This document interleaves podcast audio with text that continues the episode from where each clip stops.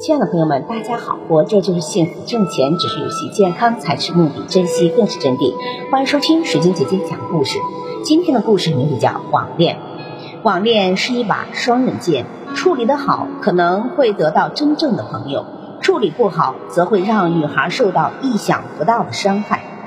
网恋是通过互联网实现男女之间的恋爱，恋爱的双方通过互联网谈情说爱。某相关机构曾经就网恋问题对全球十九个国家近一点一万名网民进行了调查。调查显示，百分之三十的网民认为网络是寻找男女朋友的好地方，但也有更多的网民表示，网恋问题要慎重。现在，网恋中这样的情况越来越多。不能否认，有的网恋会有好的结果。但大部分的网恋却是不尽人意的，有的人甚至通过网恋来勒索、敲诈、骗取钱财，甚至遭到了人身伤害等。有的女孩因此受到了心理和生理的双重伤害。那么，父母该怎样教自己的女儿慎重网恋这个问题呢？一、告诉女儿上网交友注意事项，在互联网的时代。父母不能阻止女孩上网，即便不买电脑或者设置密码不让孩子上网，也无法阻止他，因为他可以去外面上网。然而，出去上网更危险，阻止是不可能的。父母应该让孩子了解上网交友的注意事项，这样比阻止更有效。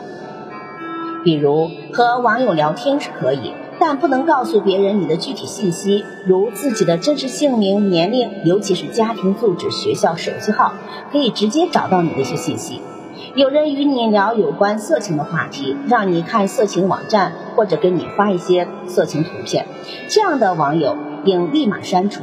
不要相信找借口寻求你帮助的网友，特别是说自己遇到困难了，想向你借钱等这种情况，就不要再和他继续聊了。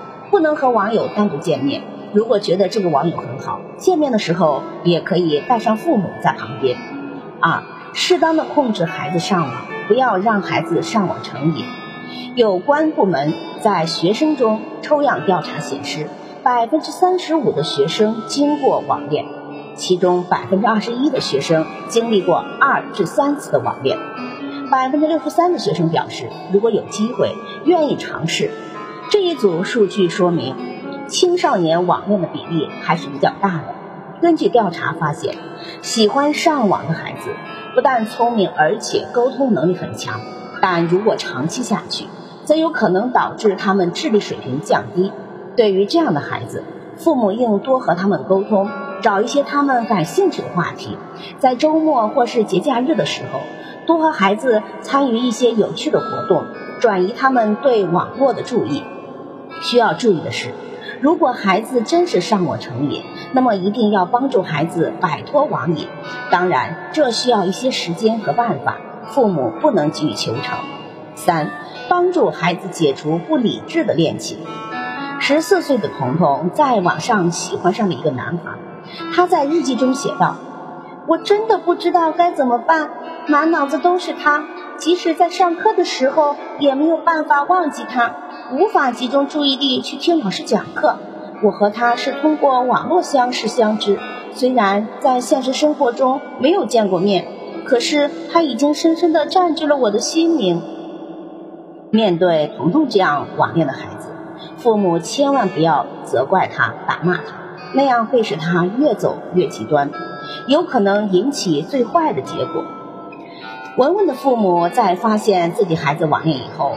不仅封上了电脑，还打骂他，悲剧就从此开始了。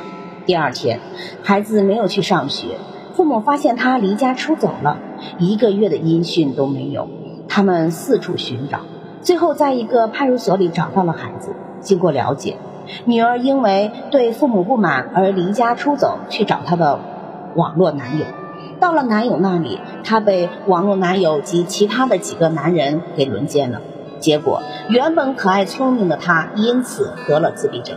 一般来说，女孩们的网恋往往有一些心理需求引起的，父母只有了解女儿网恋的真正原因，对症下药，才能真正帮助女儿解除不理智的恋情。四，网络虚拟婚姻要不得。现在有很多交友网站上，都让网友以虚拟的老公老婆互称，正因为不是真实的，所以受到了一些女孩的追捧，在网上找虚拟的老公。受此影响，有的男女同学写纸条、发短信，也老公老婆的叫着。也许有的同学觉得很好玩，别人这样叫，自己也这样叫，并没有考虑太多。实际上，这是一种无知，不尊重别人，也不尊重自己的表现，对女孩将来真正的恋爱、结婚都会有不良好的形象。他们可能就会用这些虚拟的婚姻去实践现实的婚姻。造成自己恋爱婚姻的失败，所以这种虚拟的婚姻游戏是万万要不得。